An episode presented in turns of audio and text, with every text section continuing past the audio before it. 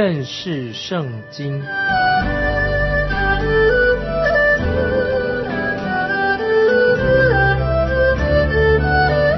认识上帝的话，把上帝的话带到全世界。本节目是由认识圣经机构和环球广播电台联合制作，欢迎收听。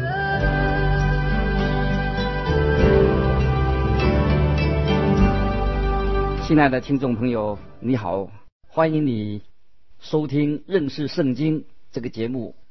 我是麦基牧师。在我们啊上一章的圣经里面，我们。把约瑟这个人和主耶稣基督做一个对比，我们看到约瑟和主耶稣基督有许多相似的地方。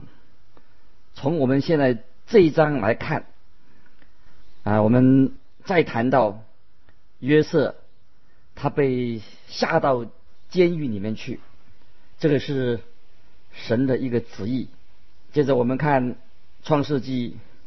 第四十章一到三节，一到三节四十章，这是以后埃及王的九正和善长得罪了他们的主埃及王，法老王就恼怒九正和善长这二臣，把他们下在护卫长府内的监里，就是约瑟被囚的地方。这件事情算起来是一个，好像是一个意外的事情，在这里透露一些什么的信息呢？这里确实告诉我们有一件事情，就是当时的法老王，他们是一种好像暴君一样，他们位尊权重，他们的作风很强悍的，我们不晓得。这位善长到底做了什么？犯了什么大错？也许他不小心把早餐的饼烤了烤焦掉的，所以法老王就生气，把他下到监狱里面去。而且那个酒政啊，他是侍奉为君王侍奉酒的，他做了什么错的事情呢？也许不小心在法老王面前把那个酒。倒翻了，酒就留在落在那个地毯上面。我们不晓得啊，他们被送到监牢里面的理由是，确实理由是什么？圣经没有提到。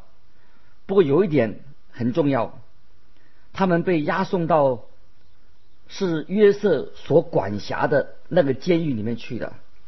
这个时候，他约瑟也在这个监狱里面，他在。这个监牢里面，人家很看重他。约瑟他无论去到哪里，他的能力是被他们的领导很肯定他的。虽然他现在也是在坐牢。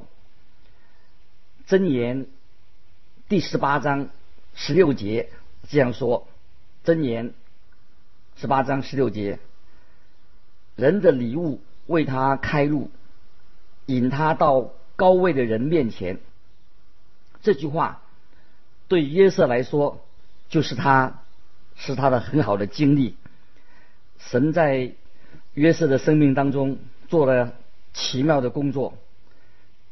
的确，这里是一个很清楚的，他虽然坐牢，神为他呢预备的有一个目的在里面。接着我们看第四节，第四节，护卫长。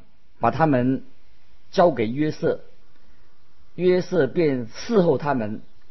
他们有些日子在监里，约瑟就这个时候认识了这个新来的这个这个九正还有善长，他们认识，互相认识的。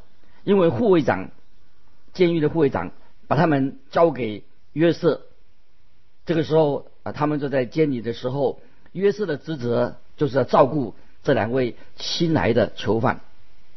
接着我们看第五节、第六节，被囚在监之埃及王的九正和善长二人同夜各做一梦，各梦都有讲解。到了早晨，约瑟进到他们那里，见他们有愁闷的样子。约瑟他自己是一个很乐观的人，他常常表现出他的智慧和敏锐的观察能力。他发现，哎，这两个人啊，法老的为法老做事的人，为什么很悲伤的？哦面色没有光彩，是什么原因呢？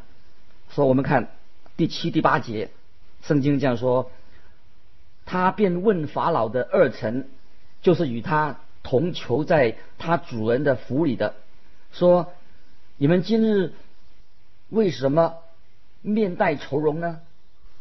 他们对他说：“我们个人做了一梦，没有人能解。”于是说：“解梦不是出于神吗？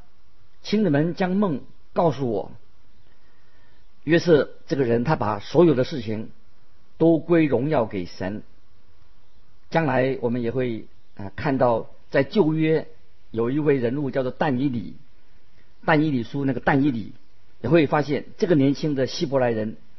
他在外邦的宫廷当中，也做过同样的事情，做过关于解梦的事。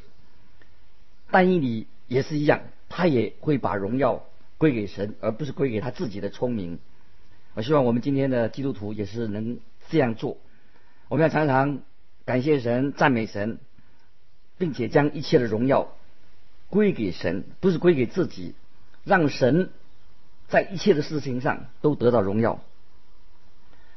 我认为有许多人他得不到啊神的许多的祝福，其中的原因的一个就是我们常常把神的恩典看为是理所当然的，甚至有时候归功于自己，没有把荣耀归给神啊。这个是一个啊我们基督徒应当学习的功课，把荣耀归给神。约瑟他做到了，约瑟把一切的荣耀归给神。他说解梦不是出于神的吗？啊所以他不是说他有这样的本事。接着我们看第九节到十三节，九正便将他的梦告诉约瑟说：“我梦见在我面前有一棵葡萄树，树上有三根枝子，好像发了芽、开了花，上头的葡萄都成熟了。法老的杯在我手中。”我就拿葡萄挤在法老的杯里，将杯递在他手中。约瑟对他说：“他所做的梦是这样解：三根枝子就是三天，三天之内，法老必提你出监，叫你官复原职，你仍要。”必背在法老的手中，和先前所做的九正一样。这里很有趣的是，神在旧约常常借着梦把他自己的旨意告诉人，但是在新约里面，我们找不到是神要借着梦对人说话的这种例子。这是在旧约才有，因为到新约。旧约的圣经已经完全的完成了，神不再借着梦向人说话，可是，在旧约的时代，神是有时借着梦向人说话，神借着人类可以理解的方式，用这个方法来对人说话，所以这个九正他懂得关于倒酒的事情，那是他向法老王。他所这是他的工作，他的本分。后来我们也发现，啊，巴比伦王，巴比伦那个王尼布加尼沙，他也做过这样的梦。所以从这里我们看到，当时啊，这个巴比伦王，当时的时代，人对于偶像、对于人像都很熟悉，所以当时但以理也替他解梦。这个时候约瑟。他有这样的能力，可以解梦，所以他就向九正保证，他三天之内将要恢复他的原来的职位。我们来看四十章十四节。但你得好处的时候，求你纪念我，施恩于我，在法老面前提说我，救我出这监狱。约瑟的意思就是说，你三天以后，你就要离开这个监狱。可是我还在这个监牢里面，除非有人帮助我。我已经为你解梦了，所以你不要忘记我啊！啊，他就会想到这样的事情。于是。约瑟把自己的背景就告诉了九正，为什么他在这个监狱里面？我们看第十五节，我实在是从希伯来人之地被拐来的，我在这里也没有做过什么，叫他们把我下在监。虽然圣经没有说明这个九正，或者已经满口答应他一定会。为约瑟向法老求情。接着我们来看第十六节、十七节。善长见梦解得好，就对约瑟说：“我在梦中见我头上顶着三筐白饼，极上的筐子里有为法老烤的各样食物，有飞鸟来吃我头上筐子里的食物。”这是善长梦里面的。他所做的这些象征性的东西，当然约瑟也可以把这个梦来解开。我们看第四十节、四十章、四十章十八节、十九节，约瑟说：“你的梦是这样解：三个筐子就是三天，三天之内，法老必斩断你的头，把你挂在木头上，必有飞鸟来。”吃你身上的肉，法老为他解梦，可是这个变成他的一个警告，这个梦对这个善长非常的不利。三天之内，他要被抓去吊死，做死刑，又有飞鸟来吃他的肉。后来我们知道啊，这件事情啊，果然的应验了。接着我们看。二十节到二十三节，到了第三天，是法老的生日，他为众臣仆设摆宴席，把九正和善长提出监来，使九正官复原职。他仍旧递杯在法老手中，但把善长挂起来，正如约瑟向他们所解的话。九正却不纪念约瑟，竟忘了他。可怜的约瑟，他现在他仍然处在一个没有希望的一个困境当中。他仍然是一位被冤枉的一个奴隶，现在他正在牢里面，好像他真的是有犯了什么罪一样。这个可怜的年轻人。我们知道是那个他的以前的主人波提法刻意的忘掉他，因为他为要掩饰他家里面的丑闻的一个方法，这却使约瑟出来受苦，付出这种坐牢的代价。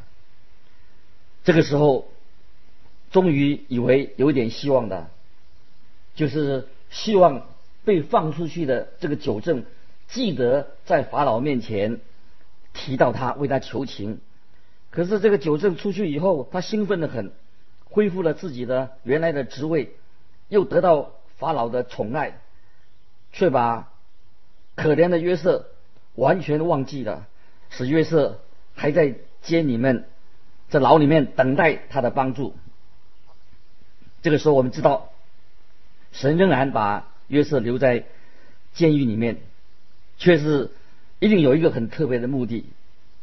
我们可以假想说，假如九正对法老说：“哎，在监里面有一个囚犯，他是无辜的，他是被冤枉的，他不应该下在监狱里面。”他会替人解梦。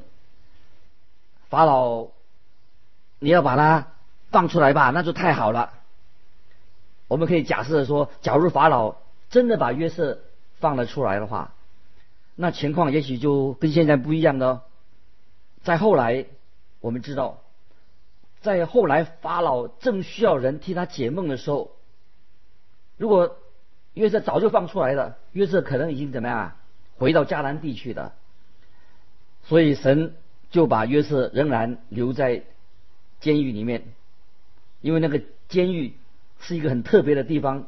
当法老正需要约瑟替他解梦的时候啊，就很容易的就马上可以把约瑟找到哦。这是啊神一个奇妙的安排。不管约瑟在监狱里面等了多久，他也许很灰心、很气馁，但是我们可以知道。约瑟仍然是信靠神，他知道神在他的生命当中是掌权的，所以信心的果子在这里我们可以看出这个果效就显出来的。约瑟他对于他生命里面的每一个阶段，看出他是一个忠心耿耿的人，他对他的以前的主人波提法非常的忠心，他在监牢里面。对监狱里面的护卫长也是很忠心，约瑟对神很忠心，而且常常把荣耀归给神。所以在日后我们看到约瑟对法老王也是非常的忠心。后来他对他的哥哥们也是很忠心。由此可见，可见约瑟因为他对神的信心，因为他相信神，所以他就成为一个很忠心的人。有忠心的见证，亲爱的听众朋友，如果你是一个真正的基督徒，我想你也应当对神要忠心，对人也要很忠心，要很诚实。虽然我们在我们现实生活里面危机重重，我们看见真正依靠神的人，对神忠心的基督徒并不是那么多。盼望你我。都是一个忠心的人，在神面前要忠心。我有一个朋友，他是在一个很大的基督教机构里面，他当一个主管。他有一次告诉我说：“哈，他有时他在面临困难的问题的时候，因为他的机构很大，他的责任很重，但是他说只有很少数的人呢，他可以信任他的。所以我们看见很少人。”对他所处的岗位上忠心，感谢神。今天如果你是一个忠心的人，你就有美好的见证，能跟这些忠心的人一起同工，实实在在是一个很宝贵的经验，也是对任何人来都是一个很大的鼓励。忠心应该是我们基督徒一个美好的榜样和见证。但愿你也是一位忠心的人。约瑟他就是这种人，由于他对神的信心，所以他对人也是非常忠心的。所以他在他的生命当中，他常常有一个很乐观的期待。就算他落在百般的试炼当中，或者在受到试探的时候，他仍然是对神忠心。因为约瑟他对神有信心，所以他对人也充满了同情心。以及他是一个变成一个很善良的人，很仁慈的人。你是不是有注意到他对九正、对善长，他是多么的有爱心吗？后来我们看见他对他当年伤害他自己的他的哥哥们，也是非常的有爱心跟仁慈。还有约瑟，因为他对神有信心，所以他也变成一个很谦卑的人。所以忠心。跟谦卑是合在一起的，所以他为他自己的成就，他常常都是把荣耀归给神，一切都是出自神的恩典，是神的荣耀。所以这里我们看到约瑟的确是一个令人很敬佩的人。为什么他能够这样呢？就是因为他信靠神，他对神有信心，如同他的先祖亚伯拉罕一样。相信神，这个就是对神有信心，在他的生命当中所结出的所谓的信心的果子。一个对神有信心的人，一定会结出美好的果子，生命的果子。于是这个时候他在监里面，好像几乎是被人家遗忘了一样。可是神并没有忘记他，神在他的生命里面一直的在保护他，一直在他内心里面动工。亲爱的听众朋友，这里也给你也给我一个很好的一个教导。我不晓得你现在目前的灵命的光景是如何，但是我知道，也许有许多的人，也许你自己正处在一个艰难当中。有一个人曾经写信告诉我说，他现在处在一个困境当中，现在已经走投无路了，走投无路了，不知道怎么办，不晓得神是不是还在看顾我，不晓得你有没有这样的一个经验，这样的一个问题。现在你的处境是不是看不见前面的道路，看不见目前还有什么希望？可是我们从神眷顾约瑟的事情，神就是要告诉你，神非常关心你目前的状况，神知道你在你的生命当中目前的状况如何，神也非常愿意在你生命里面动奇妙的工作。如果你是一位神的儿女，你已经信了耶稣了，神的确有时让有些事情。发生在你的身上，可是这些事情是有一个目的，是为着你的益处，所以就发生这样的事情，要你得到益处。包括神有时管教我们，也是为了我们的益处。请看新约圣经希伯来书第十二章，从第三节到十三节，这里有些对我们大家、对你、对我都是一个啊非常重要的教训。希伯来书。十二章三到十三节，啊，我来念，请你顺便默想这里面的话，应用在你自己的生活里面。这个经文这样说：那忍受罪人这样顶撞的，你们要思想，免得疲倦灰心。你们与罪恶相争，还没有到抵挡到流血的地步，你们又忘了那劝你们如同劝儿子的话。说：“我儿，你不可轻看主的管教，被他责备的时候也不可灰心，因为主所爱的，他必管教，又鞭打凡所收纳的儿子。你们所忍受的，是神管教你们，待你们如同待儿子。焉有儿子不被父亲管教的呢？管教原是众子所。”共受的，你们若不受管教，就是私子，不是儿子的。再者，我们曾有生身的父管教我们，我们尚且敬重他，何况万灵的父，我们岂不更当顺服他的生得生呢？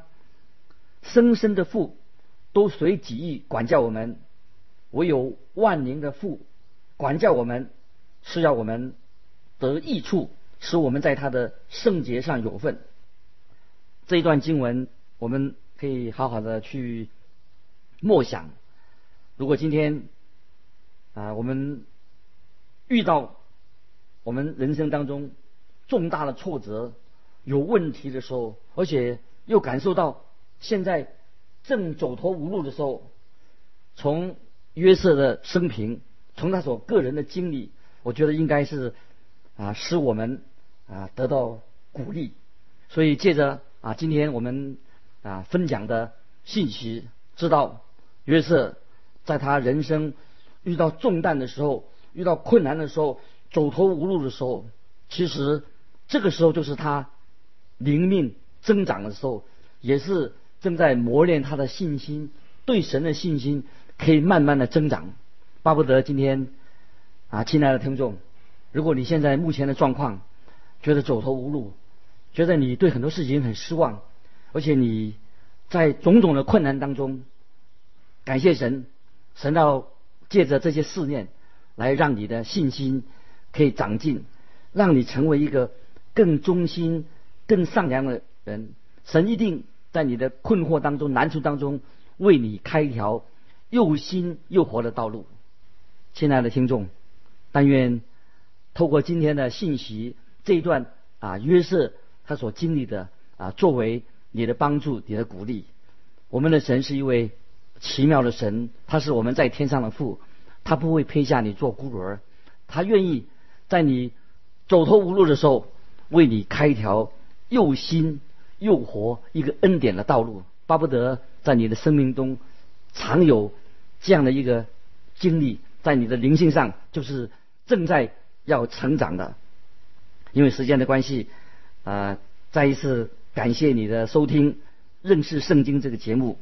如果你啊有读经的心得，或有什么圣经上的问题，欢迎你来信寄到环球电台《认识圣经》麦基牧师收。麦是麦田的麦，基是基督的基。愿神祝福你。我们下次再见。